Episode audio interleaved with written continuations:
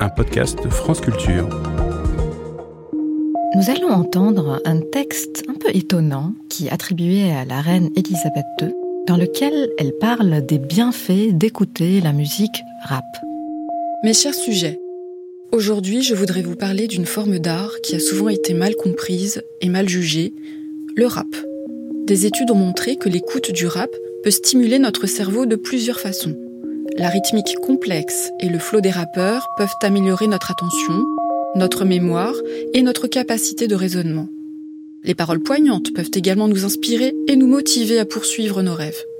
Je comprends que certaines personnes aient des préjugés contre le rap en raison de sa réputation souvent violente ou vulgaire. En tant que monarque, je ne suis pas là pour dicter vos goûts musicaux, mais je suis ici pour vous encourager à être ouvert d'esprit et à explorer toutes les formes d'art.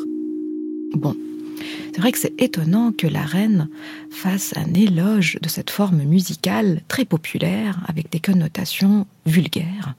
Mais je vous ai bien eu. En réalité, c'est ChatGPT qui a sorti ce texte. Sixième épisode, votre cerveau crée en revendiquant sa légitimité. La croyance que c'est un discours prononcé par la reine Elisabeth II vous fait percevoir ce texte d'une autre façon. Parce que la croyance façonne votre perception du monde. Considérez le pouvoir du placebo, le pouvoir de penser qu'une pilule verte ou bleue aurait un effet sur euh, votre peau blessée ou votre anxiété. Par la force de votre pensée, vous arrivez à réduire vos sensations subjectives, de douleurs physiques ou même psychologiques, sans qu'il n'y ait aucun principe actif dans ce que vous avez avalé. Vos croyances vous façonnent, vous motivent et bien souvent vous limitent. Donc le cerveau, cet organe qui est à l'image de ce que l'on pratique et aussi à l'image de ce que l'on se croit capable et légitime de pratiquer.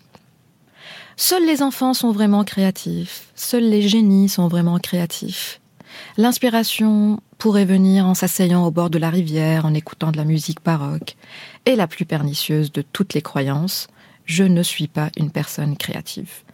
L'une des croyances les plus fondamentales que vous portez sur vous-même concerne en effet cette façon dont vous percevez et habitez ce que vous déterminez comme votre personnalité, votre intelligence et votre talent créatif.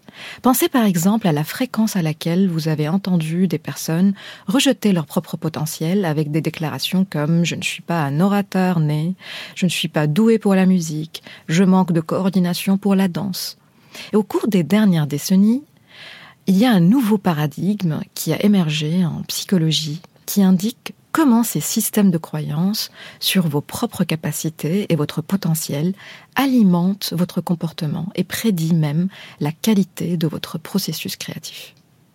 La psychologue de Stanford, Carol Dweck, a enquêté sur le pouvoir de ces croyances, à la fois conscientes et inconscientes, et sur la façon dont le fait de changer même les plus simples d'entre elles peut avoir des profondes répercussions et un impact sur presque tous les aspects de votre vie. Pour elle, attribuer la créativité à un talent mystérieux vous fait croire que cette capacité est fixe et qu'elle ne peut donc pas être développée. Robert Merton, un sociologue, a appelé en 1948 prophétie autoréalisatrice, ce phénomène qui désigne le fait qu'une croyance erronée conduit à sa propre réalisation. En quelque sorte, croire que nous ne sommes pas faits pour un domaine nous conduirait à arrêter d'essayer. À l'opposé, croire que nos qualités de base sont des choses que nous pouvons cultiver grâce à l'effort, aux bonnes stratégies d'apprentissage, crée une forme de passion pour le processus plutôt que pour une soif d'approbation.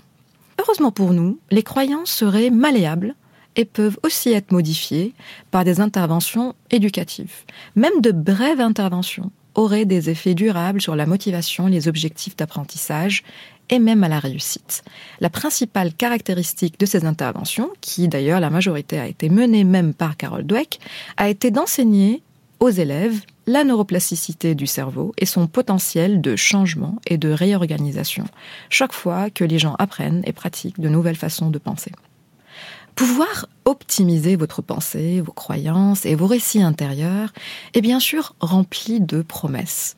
Mais votre confiance en vous-même ne naît pas du vide. Les récits et les imaginaires qui mènent des personnes à se considérer mauvaises en musique ou en sport ne sont pas seulement un enjeu de croyance. Nous ne pouvons pas séparer nos croyances de celles des autres avec qui nous naviguons et qui forgent, à travers leur perception de nous, notre perception de nous-mêmes. D'après une enquête britannique que je trouve très inquiétante, plus des trois quarts des professeurs de musique pensent que les enfants ne peuvent réussir que s'ils ont des dons innés particuliers et que ces dons peuvent être identifiés lors de la première rencontre avec les enfants. Ce thème des attentes de l'enseignant et de leurs effets a été vraiment propulsé sur la scène éducative à partir de la publication du célèbre livre de Rosenthal et Jacobson, Pygmalion à l'école. Ça s'est produit en 1968. Les perceptions des enseignants envers leurs élèves, et en particulier leurs croyances implicites sur les capacités, sur l'intelligence, sur la créativité de leurs élèves, semblent en réalité façonner puissamment leur propre comportement et interaction avec ces élèves. En revanche, une pédagogie centrée sur le processus implique la promotion d'une orientation de maîtrise, où les progrès et les objectifs d'apprentissage sont mis en avant et les performances ou les réalisations ne sont pas quelque chose qui est jugé pertinent dans la pratique éducative. Donc les étudiants ne sont pas encouragés à rivaliser, à comparer leurs réalisations avec d'autres étudiants, mais plutôt à analyser leurs propres progrès et apprentissages. Donc les croyances de nos parents de nos enseignants et des éducateurs comptent pour notre image de soi intellectuelle et créative. Mais elles ne sont qu'un élément d'un système plus vaste qui contribue au développement intellectuel et à l'image de soi intellectuelle. Un système qui transmet des stéréotypes culturels de genre, de race, de classe, d'attributs physiques et comportementaux sur le talent et la créativité. Dans une étude, par exemple, des étudiants noirs ont obtenu de moins bons résultats aux tests standardisés que leurs pères blancs lorsqu'on leur a rappelé avant de passer les tests que leur groupe racial avait tendance à obtenir de mauvais résultats à ces examens. Donc lorsque leurs conditions liées à leur couleur de peau n'étaient pas soulignées, ils ont obtenu des résultats similaires à leurs pères blancs. De la même façon, les femmes se sont moins bien comportées dans une partie d'échecs lorsqu'on leur a préalablement dit qu'elles joueraient contre un homme et que les femmes avaient tendance à être moins bonnes aux échecs que les hommes. Ces observations mettent en lumière la manière dont les performances au test peuvent être affectées par une prise de conscience accrue des stéréotypes. Ces études nous montrent que nous ne pouvons pas faire passer les symptômes de problèmes sociaux pour des dysfonctionnements psychologiques chez les individus, les enseignants ou même les parents. Les croyances et leurs effets ne font souvent que s'inscrire dans un système social plus large qui s'appuie sur des normes et des histoires. Alors peut-être qu'avec toutes les connaissances que nous avons maintenant sur la créativité, nous pouvons construire un récit collectif où la pensée créative est une compétence. Ce n'est pas seulement une question de talent individuel. Ce n'est pas seulement quelque chose qui est lié au domaine artistique. La créativité est comment, en tant qu'espèce, nous avons réussi à résoudre des problèmes, à changer de normes, d'habitudes, et comment aussi nous arrivons à changer d'avis c'est une compétence qui naît d'un processus d'essai, d'erreur, de perfectionnement, de rêverie, d'improvisation, d'attente, d'incertitude. Et tous ces phénomènes sont infiniment façonnés par les histoires, les géographies, les circonstances, les coups de hasard et les destins collectifs. C'était Votre cerveau.